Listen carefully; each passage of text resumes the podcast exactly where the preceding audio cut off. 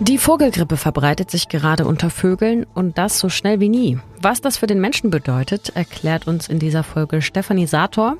Außerdem gibt es 1000 neue Bäume für Augsburg und eine Vorschau auf den Augsburger Sommer auf der Freilichtbühne. Ich bin Lisa Pausch, heute ist Donnerstag, der 2. März. Guten Morgen. Nachrichtenwecker, der News-Podcast der Augsburger Allgemeinen. 1000 neue Bäume sollen in Augsburg gepflanzt werden in den kommenden zweieinhalb Jahren. Bis zu 100 in der nördlichen Innenstadt und bis zu 850 im Innovationspark. Und 8 Millionen Euro dafür kommen vom Bund, eineinhalb Millionen von der Stadt. Am Mittwoch, also gestern, hat der Haushaltsausschuss des Bundestags das Geld bewilligt und das aus einem Programm, mit dem Städte sich an den Klimawandel anpassen sollen. Etwa indem mehr Bäume gepflanzt werden, denn unter Bäumen ist es im Sommer zum Beispiel deutlich kühler. Die neuen Bäume sollen mit Feuchtesensoren ausgestattet werden, die zeigen, ob der Baum wieder gegossen werden muss und auch aufzeichnen, welcher Standort wann zum Beispiel wie viel Wasser braucht. So soll auch der Aufwand für das Gießen langfristig gesenkt werden. Und wie wurde eigentlich ausgewählt, wo die Bäume in Augsburg gepflanzt werden? Es gab von der Stadt schon länger ein Baumkonzept für die nördliche Innenstadt, das hunderte mögliche Orte aufgelistet hat. Die Bäume sollen bei längeren Hitzeperioden mehr Schatten spenden in dem Bereich, doch kann man nicht einfach überall wild Bäume pflanzen. Denn durch den Boden laufen Leitungen, die dadurch beschädigt werden können und die dann umgeleitet werden müssen. Das kostet auch wieder viel Geld. Am Innovationspark sind zwischen den Büro- und den Forschungsgebäuden, die schon stehen oder geplant sind, Grünflächen vorgesehen und auch einige Bäume. Mit dem Geld vom Bund soll da nun ein grüner Mittelpunkt entstehen. Die Bäume, die dort wachsen, sollen auch besonders hitzebeständig sein. In dem Prozess um eine Familie aus Augsburg, die der jesidischen Glaubensgemeinschaft angehört, ist gestern nach mehreren Wochen Verhandlungen ein Urteil gefallen. Ein 44-jähriger Mann und sein 23-jähriger Sohn wurden beide zu je drei Jahren und acht Monaten Haft verurteilt. Sie hatten eine 16-jährige, also die Schwester bzw. die Tochter, attackiert, sie körperlich und seelisch immer wieder misshandelt und bedroht. Der 23-jährige Bruder hatte zugegeben, der Teenagerin auch Haare ausgerissen zu haben. Auch der Schulleiter der Schule, an der die 16-Jährige war, bekam davon Wind und schaltete die Polizei und das Jugendamt ein. Die Familie soll den Ermittlungen zufolge selber am Küchentisch überlegt haben, wie die junge Frau getötet werden könnte. Demnach ließ ihr Bruder sie einen Abschiedsbrief schreiben, mit dem ihr Suizid vorgetäuscht werden sollte. Der Grund, die junge Frau war eine Beziehung mit einem Muslim eingegangen, der selbst türkische Wurzeln hat. Auch dessen Vater haben die beiden mit dem Tod bedroht. Es war eine Verhandlung, über die auch über die Stadtgrenzen hinaus berichtet wurde. Dem Jesidentum gehören viele Kurdinnen an, die etwa aus dem Irak, der Türkei und Syrien stammen. In Augsburg leben Schätzungen zufolge rund 2000 Jesidinnen. Vergleichbare Fälle wie diesen hier gab es in den vergangenen Jahren aber nicht. Die 16-Jährige lebt heute an einem geheimen Ort. Das Jugendamt hat sie inzwischen Menschen aus der Familie genommen. Immer mehr Geflüchtete aus der Ukraine finden in Augsburg einen Job. Denn inzwischen sind die ersten sogenannten Integrationskurse zu Ende oder zumindest fast zu Ende. Bisher arbeiten viele Menschen, die vor dem Ukraine-Krieg nach Augsburg geflohen sind, immer noch unterhalb ihrer Qualifikationen. Das hat eine Sprecherin der Agentur für Arbeit gesagt. Das passiere vor allem, weil sie noch nicht ausreichend Deutsch sprechen. Doch sowohl die Agentur für Arbeit als auch das Institut für Arbeitsmarkt und Berufsforschung geht davon aus, dass die Zahl der Arbeitslosen weiter sinkt, wenn mehr ukrainische Neubürgerinnen etwa einen Job finden. Die Arbeitslosenquote liegt in Augsburg derzeit im Schnitt bei 4 Prozent und ist in der Region auch recht stabil. Der Kreis Augsburg ist mit 2,8 Prozent und der Kreis Eichach-Friedberg sogar im Bereich der Vollbeschäftigung. Derzeit gibt es in Augsburg 6200 freie Stellen. Wir schauen auf das Wetter für Augsburg. Das bleibt heute über dem Gefrierpunkt zwischen einem und 11 Grad. Dazu ein Mix aus Sonne und Wolken. Es dürfte aber größtenteils trocken bleiben. Nicht Delta, nicht Omikron, sondern H5N1. Kommt euch diese Kombination noch bekannt vor? H5N1, so heißt der Erreger der Vogelgrippe. Und die verbreitet sich derzeit in einem nie dagewesenen Ausmaß unter Vögeln. Expertinnen sprechen von der größten je dokumentierten Vogelgrippewelle. Was bedeutet das für den Menschen? Das weiß meine Kollegin Stefanie Sator. Hi Stefanie. Hallo Lisa. Die erste und vielleicht wichtigste Frage. Wie gefährlich ist das Virus aktuell für den Menschen, jetzt auch zum Beispiel im Vergleich zum Coronavirus?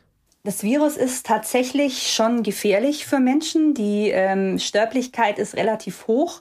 Allerdings betrifft es momentan kaum Menschen. Es gibt sehr, sehr wenige Menschen, die sich mit diesem Virus infizieren. Wenn sie sich allerdings infizieren, ähm, gibt es oft schwere Verläufe äh, mit Lungenentzündungen und Kreislaufversagen. Was waren denn bisher Fälle von Ansteckungen? Hast du da Beispiele? Ein ganz aktueller Fall ist eine Frau aus China, die äh, ist 38 Jahre alt gewesen, als sie an dem Virus gestorben ist. Das war im Oktober. Und äh, diese Frau hatte Kontakt mit infizierten Geflügel in ihrem Haus oder in ihrem Umfeld. Und die hat eben eine sehr schwere Lungenentzündung entwickelt und ist daran gestorben. Das heißt, als ähm, Schutzmaßnahmen werden jetzt auch wieder Vögel getötet und Geflügel getötet oder was passiert da, um Menschen auch zu schützen?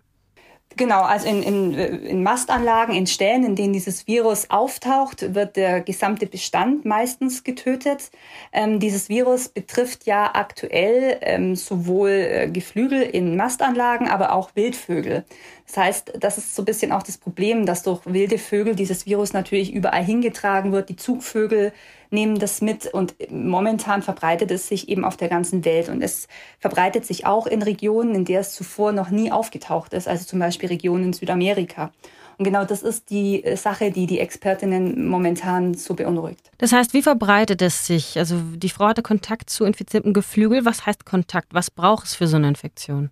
Der Erreger wird mit dem Kot der Vögel ausgeschieden. Das heißt, ähm, wenn ich einen Stall reinige, ähm, in dem infizierte Vögel gehaust haben, kann ich mich anstecken. Ähm, ich kann mich aber nicht nur durch den Kot anstecken, sondern eben auch durch die Aerosole. Wir kennen das aus der Corona-Pandemie, da war das ja in aller Munde und genauso funktioniert das im Prinzip bei H5N1 auch. Das heißt, die Menschen, die sich bisher angesteckt haben, hatten Kontakt zu Vögeln und auch die Tiere die sich bisher angesteckt haben mit dem Virus, hatten Kontakt zu, zu Vögeln. Es waren Seelöwen betroffen zum Beispiel, die sich mit dem Virus infiziert hatten. Und die hatten eben am Strand in irgendeiner Form Kontakt zu kranken Aber unter Hühnern zum Beispiel ist es jetzt nicht so verbreitet, oder? Weil es gibt ja auch oft an Eiern noch Kotreste. Es ist auch unter Hühnern verbreitet. Ich weiß allerdings nicht, ob das dann am Ei kleben bleiben kann. Das weiß ich nicht. Okay. Und jetzt in Augsburg und in Bayern, wie ist die Lage derzeit? Also es gibt hier keine Fälle von Menschen, die sich angesteckt haben. Das ähm, muss man ganz deutlich sagen. Deswegen ist jetzt die Lage auch nicht so, dass man in Panik verfallen müsste. Es gibt hier in Bayern aber immer wieder äh, Ausbrüche von dieser Geflügelpest. Man kennt das ja, dass dann irgendwie in Stellen ähm, Absperrungen errichtet werden, die so ein bisschen abgeschirmt werden und wo eben Geflügel getötet wird. Aber das große Problem, das es derzeit eben gibt, sind die großen Verbreitungen äh, weltweit. Das betrifft natürlich auch Bayern, es betrifft hier Geflügelställe, es betrifft hier Wildvögel. Ähm, und da wollen und müssen die Wissenschaftler natürlich jetzt ein Monitoring machen, wie die Lage ist. Du äh, schreibst in deinem Text auch, dass gerade in Mastanlagen die Viren oder Viren wie das Vogelvirus ein besonders leichtes Spiel haben.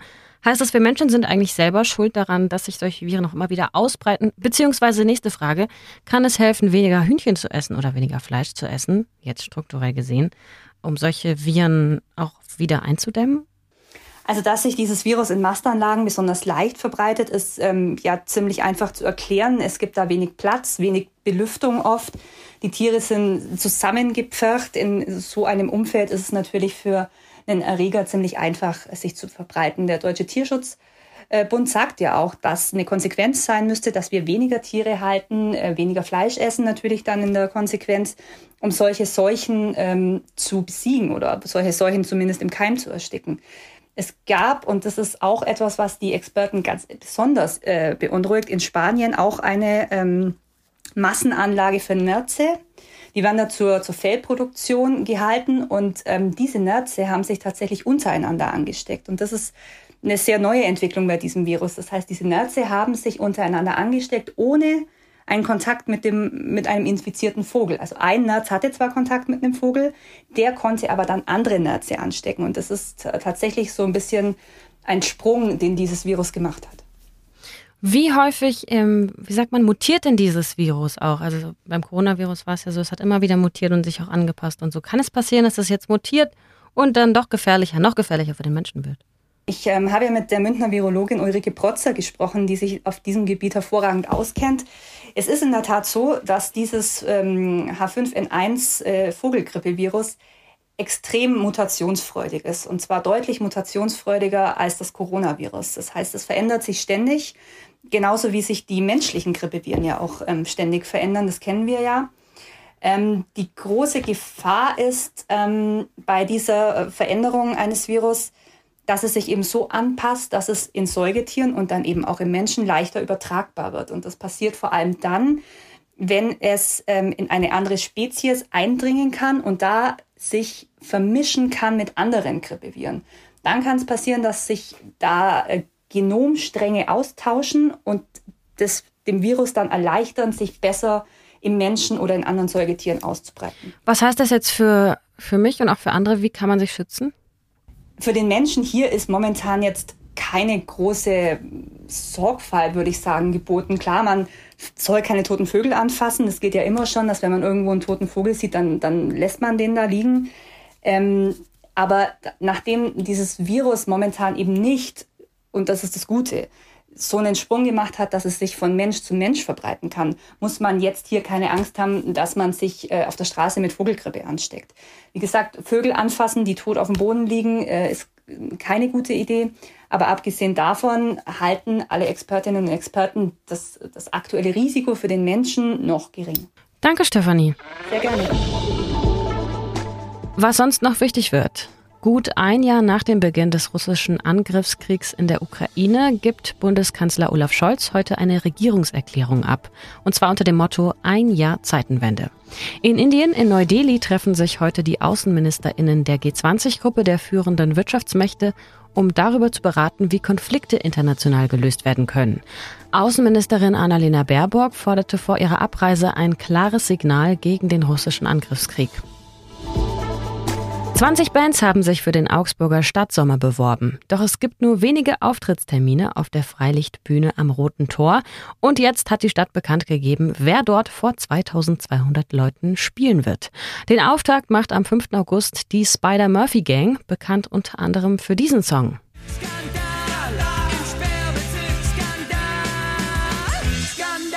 Am Sonntag, den 6. August, tritt im Rahmen des Water and Sound Festivals dann Ainur auf, eine der bekanntesten kurdischen Sängerinnen. Sie tritt gemeinsam mit den Augsburger Philharmonikern auf. Hier ein Soundbeispiel gemeinsam mit der Elbphilharmonie aus Hamburg.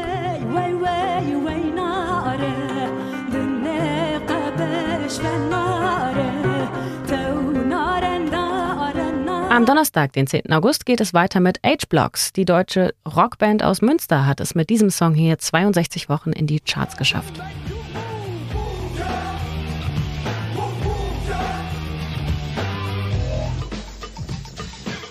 Und den Abschluss macht am 12. August diese Band hier.